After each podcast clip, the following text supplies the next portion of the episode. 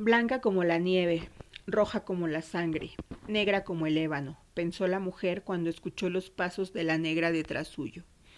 No se dio vuelta, no quería mirar su cara, porque sabía que la negra no disfrutaba como ella con esa visión. La niña siempre debió haber estado en el suelo, justo bajo sus pies. Lo consiguió, dijo la negra. La niña mordió la manzana y con ello rompió la linealidad de su vida. Ahora vivirá maldita, una vida tras otra, encendida hasta que el sol y la luna se cansen de aparecer en el cielo. Solo volverá a unirse cuando recuerde de dónde viene. La madrastra apretó sus manos en puño y se volteó, ahora sí, para mirar los ojos de la negra. Te dije que la quería muerta, y ahora me dices que hay una posibilidad de que reencarne, negra traidora.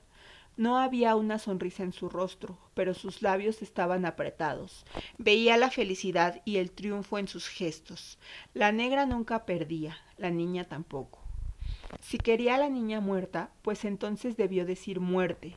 La señora habló de maldición, y toda maldición puede ser revertida.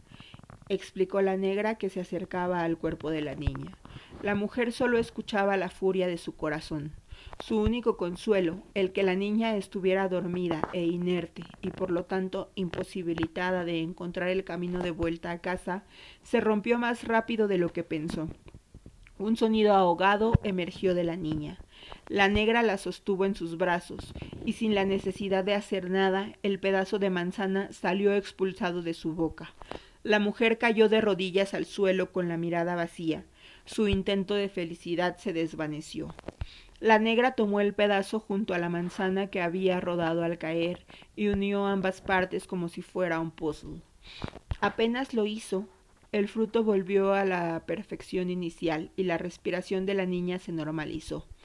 Negra sucia, negra traidora, repetía la mujer, pero la negra no hacía caso a sus comentarios. La niña puso la, la palma de su mano sobre la mejilla de la negra.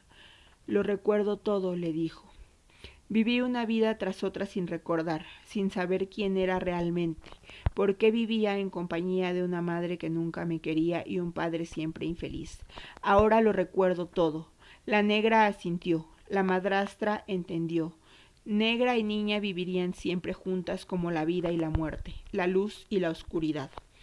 La mujer arrastró su mano por la tierra hasta alcanzar la manzana, la tomó con fuerza y apretó sus dedos alrededor de la piel roja. Para ella era la última posibilidad de escapar.